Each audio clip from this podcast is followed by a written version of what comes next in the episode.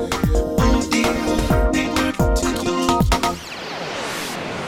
北オーディオニュース。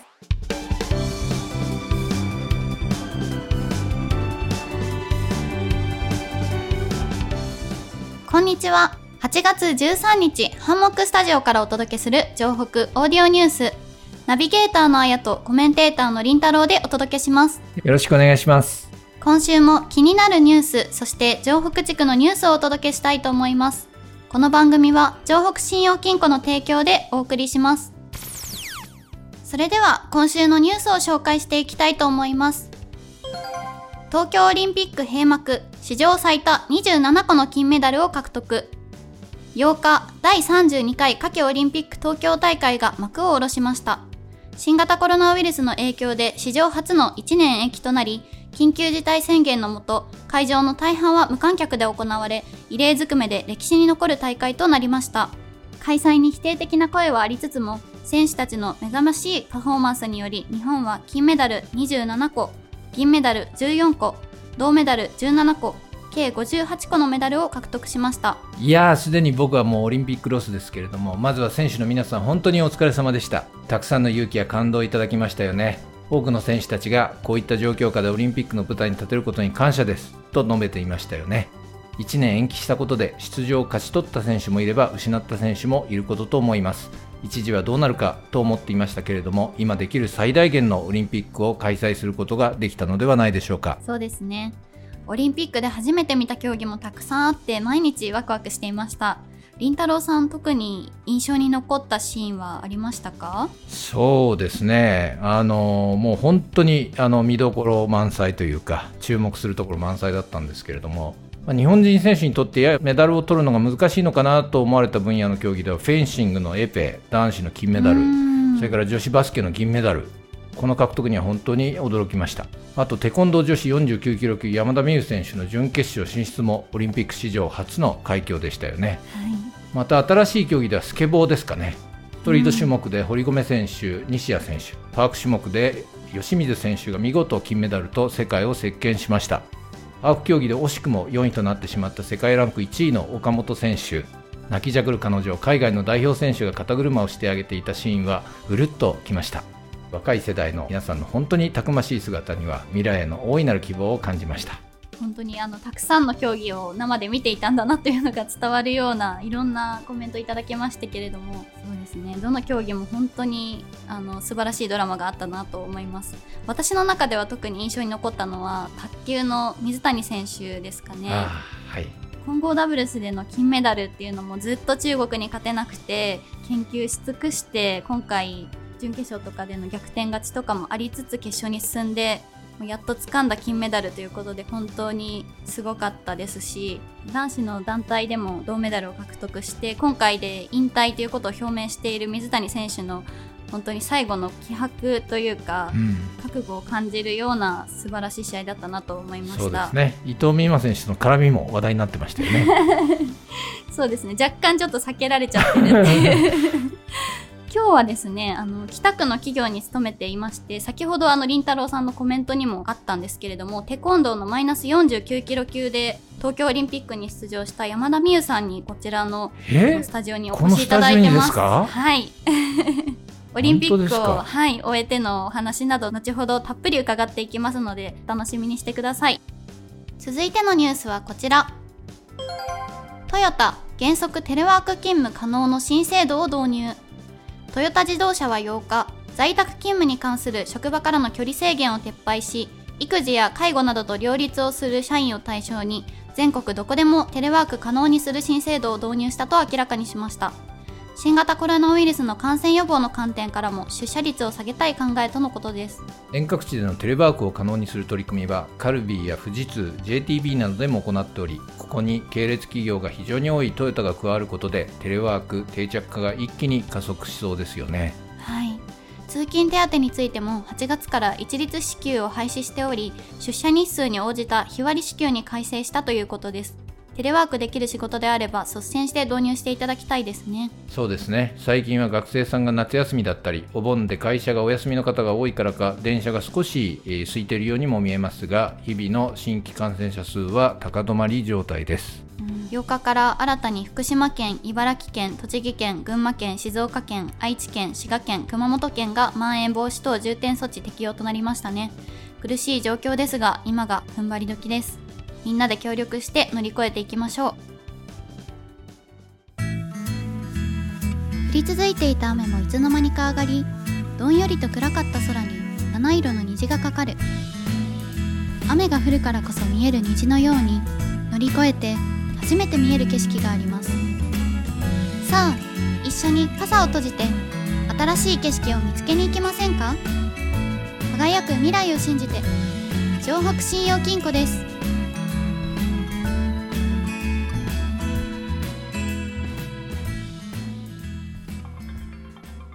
それでは城北地区のニュースです。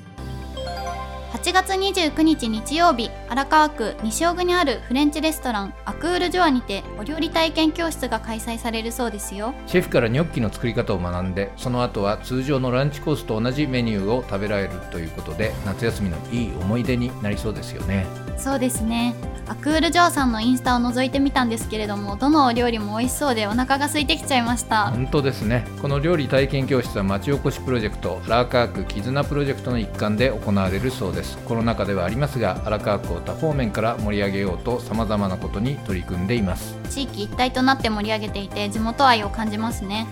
お料理体験教室の詳細については荒川区絆プロジェクト公式インスタグラム公式フェイスブックをご覧ください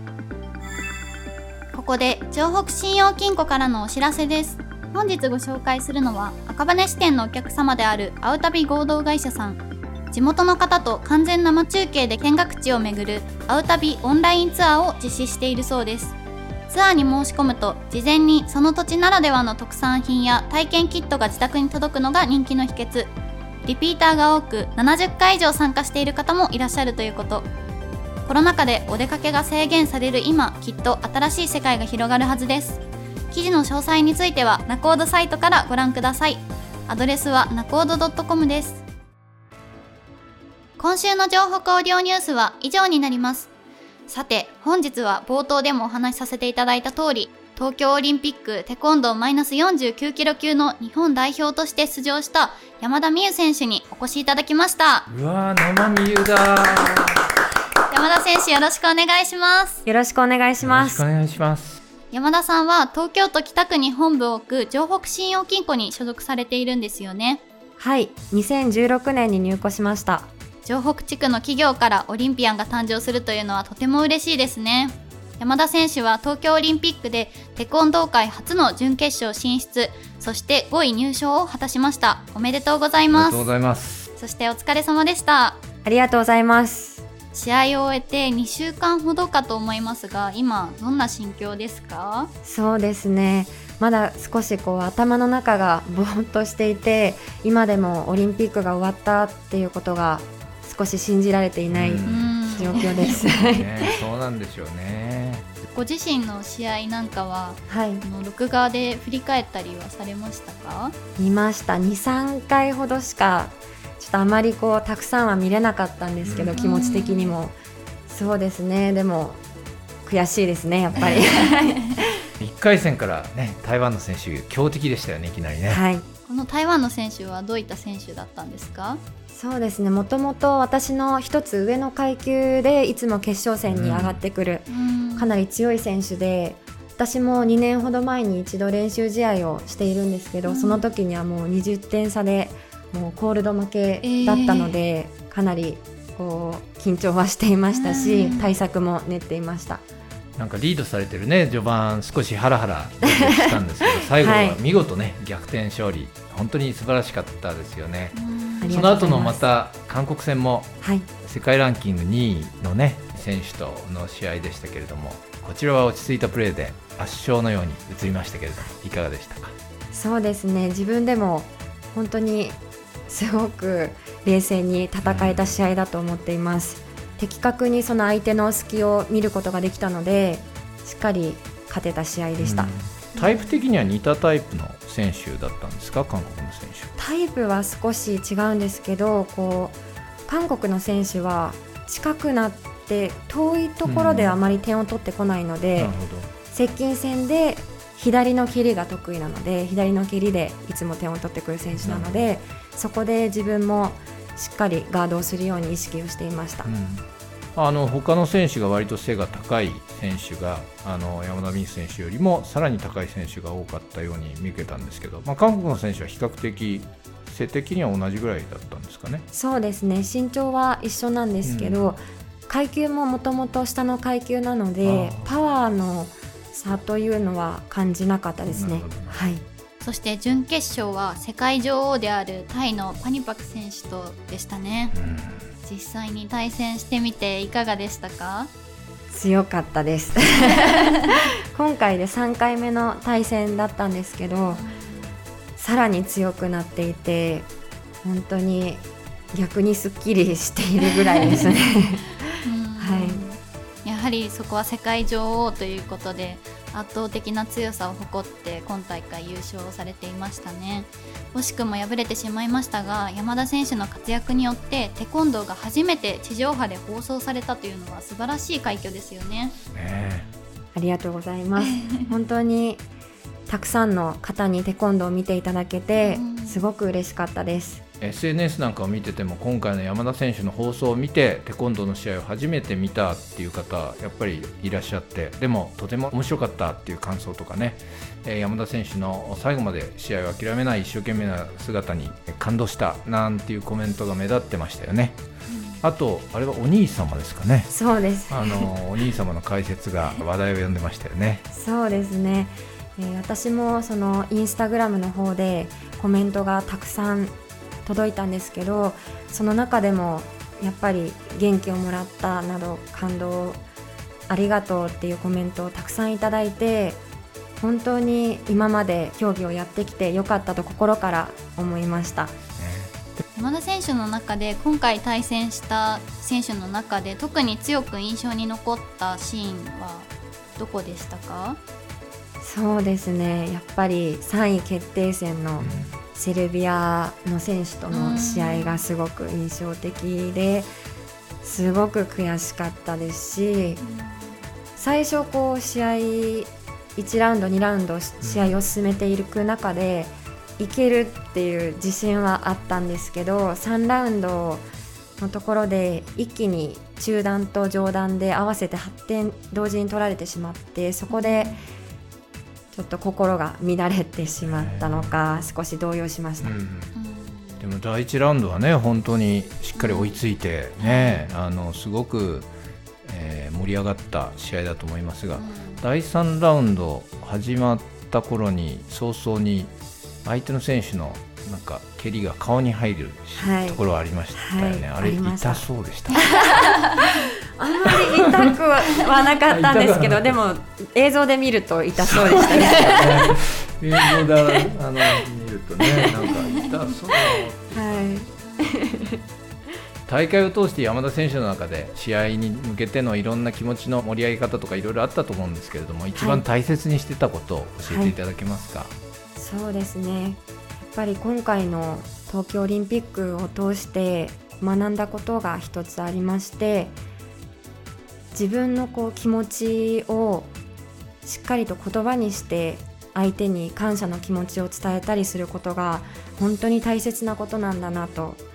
改めて思いましたし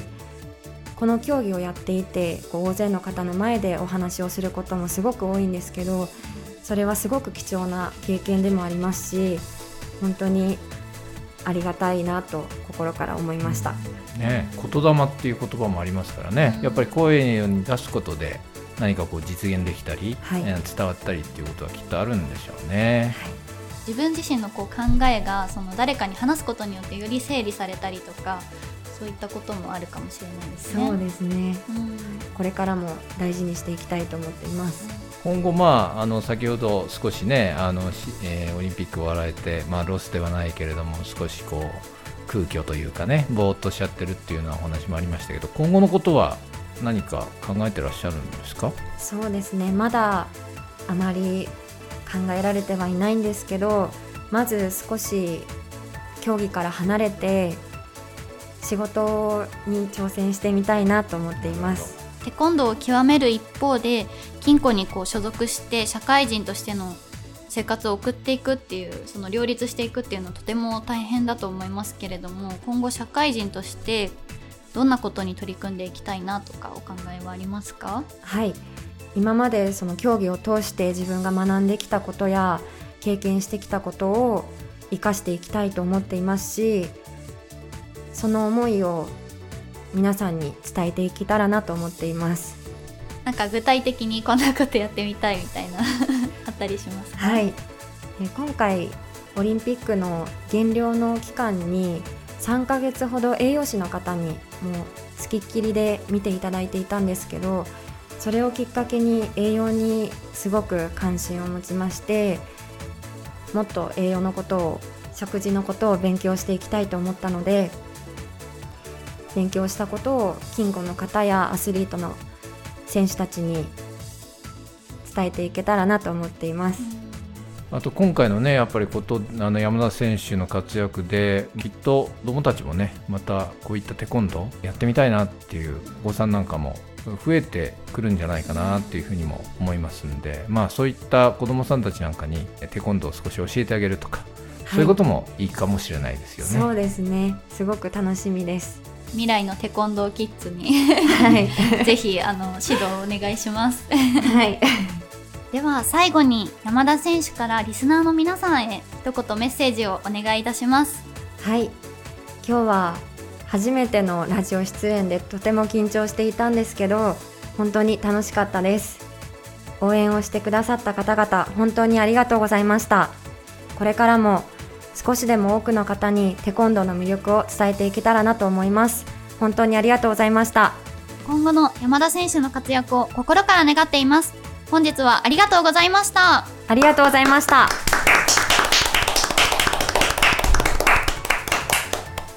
番組の感想やラジオの前のあなたが取り上げてほしいニュースなど様々なご意見を募集しています。宛先は ant アットハンモクドット東京。ハンモックはアルファベットで HANDMOCK です。詳しくは番組ホームページをご覧ください。たくさんのお便りをお待ちしておりますそれでは良い1週間をお過ごしください。お相手はあやとりんたろうでお送りいたしました。